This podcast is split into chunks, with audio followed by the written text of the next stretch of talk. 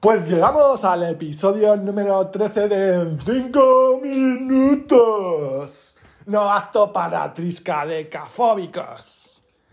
Diréis, vaya hombre de cultura que sabe que el miedo al número 13, esta superstición absurda, se llama triscadecafobia. Caballeros, damas, chamanes que me estáis escuchando, chamacos a vosotros también os lo digo. ¡Chamaquitas! Eso lo aprendí de la Biblia de todo nacido en los 80 y en los 90. La guía para la vida de los Simpson. Exactamente.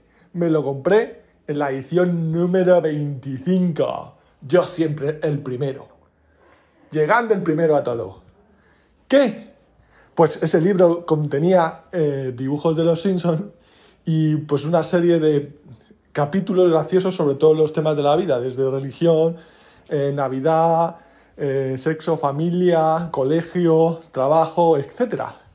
Y ahí aparecía en la sección de palabras raras triscadecafobia.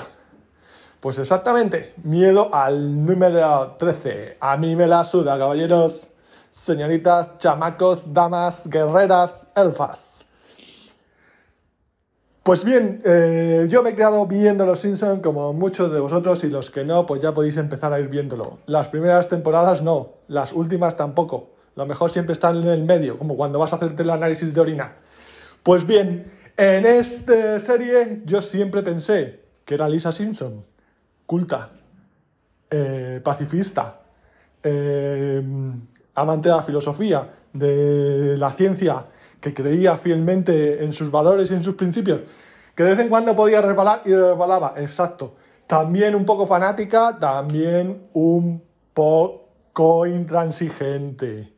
Pero siempre parecía que aprendía la lección. Pues bien, no, hoy en día yo diría que soy más bien el, una mezcla entre el, el que atiende la tienda de cómics y el reverendo Lovejoy. Sarcásticos, cínicos, eh, quizá no tan gordo, pero sin fe, que hace lo que hace sabiendo que su tiempo no ha llegado ni se le espera. Hombres que se les ha pasado su momento porque han nacido en una época en la que quizás no pertenezcan o porque no tienen ni puta idea de hacer bien su trabajo.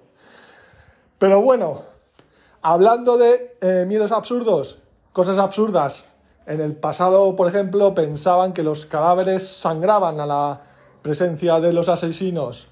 También pensaban que era imposible eh, violar a una mujer y que se quedase embarazada si ella no lo deseaba. De hecho, en Estados Unidos, hace bien poco, un importante político dijo que había mecanismos en la vagina para impedir la fecundación en caso de violación. Siglo XXI llamando siglo XXI, ni ha llegado ni se le espera.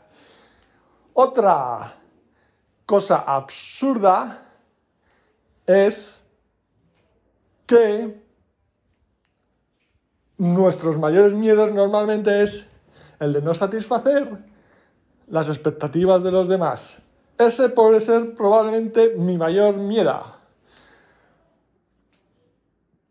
Probablemente mi segundo mayor miedo, mi mayor miedo es que vuelva, sí, efectivamente, que vuelva el imperio bizantino.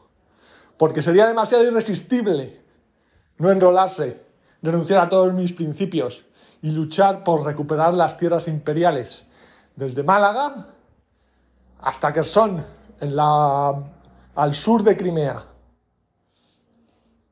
Todos tenemos miedos, pero no debemos dejar que la parte irracional de nuestra mente se interponga en el normal desarrollo de nuestra vida.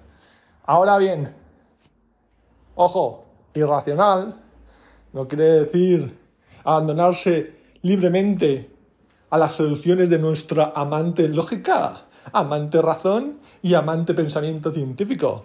Todo tiene sus límites. Hay que ser un poquito irracionales, chavales, chavalas, chamacas. Tenéis que hacerlo todo en su justa medida. Aristóteles lo dijo. Por eso le llama el filósofo y a partir de él solo hay comentaristas.